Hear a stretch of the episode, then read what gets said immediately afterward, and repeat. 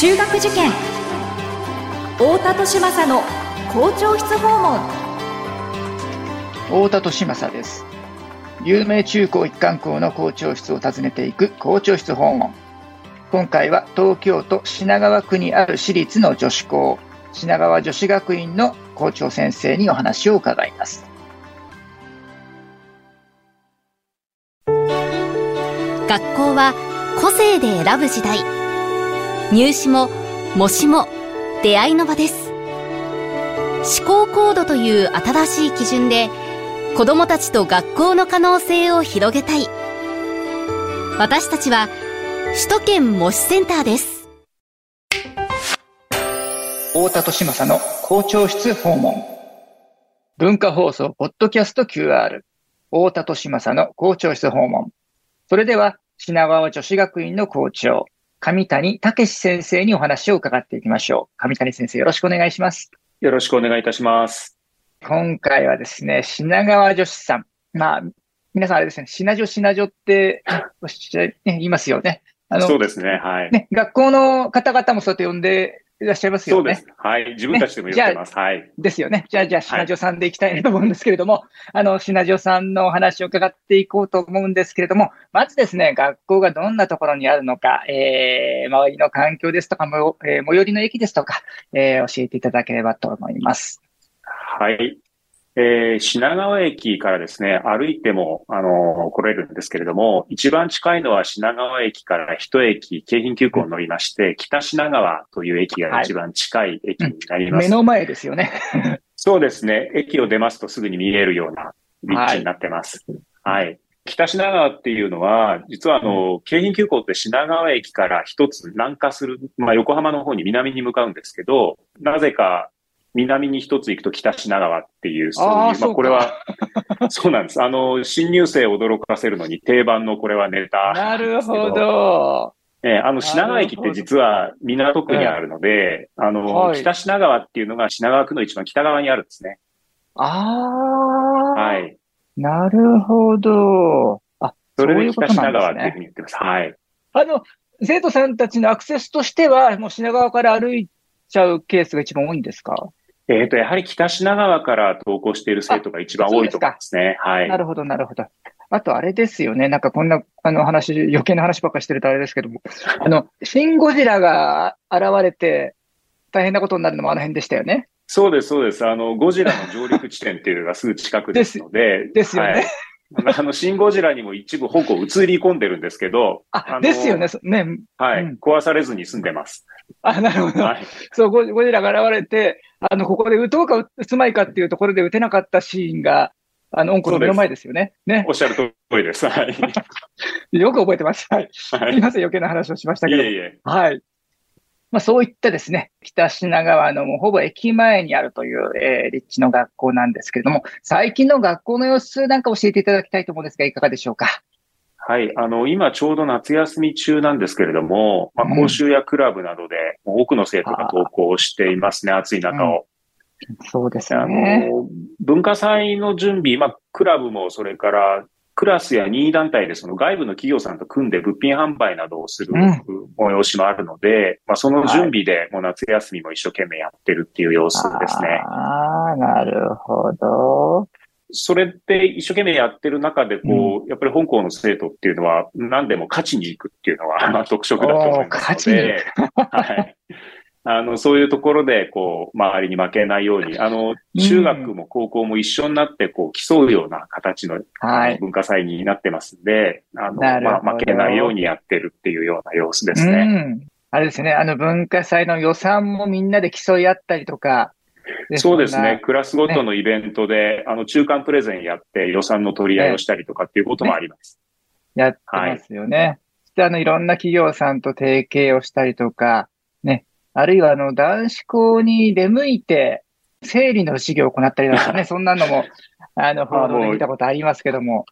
ありがとうございます。よくご存知で。あの、そういうふうに、外にこう、チャレンジに出て外との接点を大事にするっていうところも特色だと思います。はいうん、すごくアクティブなイメージがありますよね。はい。まあ、そういったですね、まあ、元気ある学校という印象の品女さんなんですけれども、そもそものですね、学校の生い立ち、まあ、どんな方がどんな意識で、え問題意識を持って作られた学校なのかというところから伺っていってもよろしいですか？はい。あの、本校、あと2年で創立100年になるんですけれども。ああ、そうですか。おめでとうございます。はい。ありがとうございます。うん、ちょうどですね、100年前に実は、あの、関東大震災が、東京を襲って、はい。その時に、あの、地域の女性が復興活動に非常に大きな役割を果たしたということで、うん、まあ、それをきっかけに、その、社会に貢献できる、社会で活躍できる女性を育てるっていうのが、本校の出発点になっています。はい。まあ、それ以来常にあの社会に目を向けるっていうことを大事にしている学校だっていうふうに思ってますね。えーうん、なるほど。ね、はい、あの、ただお勉強するというだけではなくって、この社会との関わりに重きを置いて学ぶという、えー、そういうスタンスが昔からね、あの、現在まさにそういう実践が行われているわけですけれども、それが、えー、およそ100年前の創立当時からのいわばスピリットみたいなものだということですね。そうですね。一番大事にしているところだと思います。はい、ですので、うん、あの、社会人の方招いてのその、まあ、特別講座っていう放課後にやってる講座も、もう二十数年経ちますね。うん、なるほど。はい。なので今ではもう企業さんの方から品女と何かやりたいってお話いただくようなことも増えてきて非常にありがたいと思ってます。ああ、そうですね。またあの、企業さんの方でも、あ、品女さんってすごくね、あの、フットワークがいいから、きっとあの、面白がって乗ってきてくれるんじゃないかな、なんていうね。あのそういうふうに思っていただけてるようで、えー、はい、ね、非常にありがたいです。そういう印象を持たれてるんでしょうね。うん。あの、創立者っていうのはどんな方なんですかあの、現理事長の曽祖母に当たるんですね。うん、まあ、ですので、ずっとそういう意識がこう受け継がれて、今にも続いているっていうところがあると思います。でその、えっ、ー、と、そう、今の、まあ、嬉先生の理事長の曽祖母の方というのは、はい、えっ、と、もともとどういったことをされていらしたんですか？いわゆる普通の方、また政治家の娘っていうことがあったと思うんですけれども、まあ当時は女性がそんなに、あの、まあ企業で仕事をするなんていう時代でもなかったので、そうですね。はい。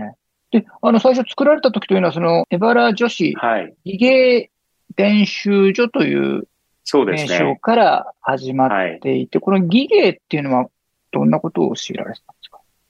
やっぱり女性がその社会から求められるものっていうのも時代によって変わってくると思いますので、その当時はやっぱり、いわゆる良妻賢母的な、その家庭やその身の回りの地域を支えるっていうようなことが、あの、目標とされていたと思うんですよね。なるほど。はい。そういう技芸なんですね。なるほど。はい、で、それが4年後に高等女学校になると。はい。えー、いうことですね。はい、わかりました。ありがとうございます。えそういった歴史を持つ、えー、品川女子学院さんなんですけれども、この品女さんの教育のエッセンスをですね、何かその一般のご家庭に取り入れる、まあ、ヒントですとか、あるいは子育てアドバイスの、えー、ようなものをいただければと思うんですが、いかがでしょうか？はい。あの、先ほどその勝ちに行くっていうようなことを申し上げましたけれども、うん、はい。やっぱりその、いろんなことを楽しんでやるとかっていうことが一番大事で、うん、まあやっぱり正しいだけでは人は動かないので、まあ楽しくやるっていうことがすごく大事かなっていうふうに思ってます。なので、いろいろやってみて、その失敗を許容するというか、そういうことが、あの、いろいろ関係を作る上でも親子関係でもすごく大事なんだろうなっていうふうに思っています。なので、なんか失敗しても、まあ、やらないよりやった方が良かったよねとか、あの、まあ、マイナスもあったけど、まあ、プラスもこれもあったし、あれもあったよねっていう、そういうような声掛けを、あの、まあ、するようにしていますね。はい。なるほど、なるほど。ね、これがなかなか、あの、我が子となるとね。そうですね。ね。はい。なので、あの、まあ、学校の教員だったり、あるいは香港のような特別講座をやっていて、こう、ちょっと違った立場からそういうことを言ってくれる人が入ってくるっていうのはすごく、ね、あの、大事だなっていうふうに思ってますね。そうですよね。だからまあ、もちろんそのご家庭で、あの、親の立場であったとしても、できるだけね、そういうスタンスで、えー、いようと、まあ、心がけることが大事であるとともに、とはいえ、あの、親子であるからこそのその感情の複雑さといいますかね、うまくリアクションできないやんっていうことも、これはまあ あろうかと思うので、何かそういう、だから外にはそういうね、おおらかに見守ってくれて、親の気持ちもわかりながら、だけれども、その我が子を、あの、おおらかな目で見守ってくれる大人みたいなものっていうのはね、えー、特に思春期にいると、まあ、学校の先生も含め、ね、ねそそれ以外にもご近所の方なのか、あるいは親戚なのかわかりませんけどもね、そういう存在がいると、親にとってもとっても頼もしいですよね。おっしゃる通りだと思います。はい。ね。なるほど、なるほど。あと何でしたっけ？あの、品城さんの7割5でしたっけ ?6 割5でしたっけ？そうですね。6割5っていうふうによく一応が言ってますけど。6割ね。はい。半分より、半分よりちょっとでもいけそうだったら。そうですね。ね。よくあの、バージョンアップっていうふうに、あの、ソフトウェアなんかで言うと思うんですけど、うんはい、まあ、やってみてちょっとずつ改良していくっていう、うん、その、うん、何かこう、トルクを上げてじっくりやるっていうのも一つのやり方だと思うんですけど、はい、こう回転数上げていくっていうようなイメージで、どんどんやるっていう、そういうところは大事にしてますね。うん。ね、この6割5っていうのはなんか 6, 6割ぐらいの可能性でうまくいきそうだったらとりあえずやっちゃおうってね、4割失敗の可能性があったとしてもやっちゃおうっていう、これもなんか品女さんらしいスローガンだなと思ってあの聞いた覚えがありますけども、ね、そんな感じで、年頃のお子さんたちが失敗を恐れずに場数を踏んでいって、どんどん打席に立っていって、空振りしてもいいからね、でも今のスイング良かったよなんていうね、えー、ことを言う、まあ、おおらかさ、余裕が大人に求められるということです、ね、おっしゃる通りだと思います。はい。はい。ありがとうございます。校長室訪問。今回は品川女子学院の校長、上谷武先生にお話を伺いました。上谷先生、ありがとうございました。ありがとうございました。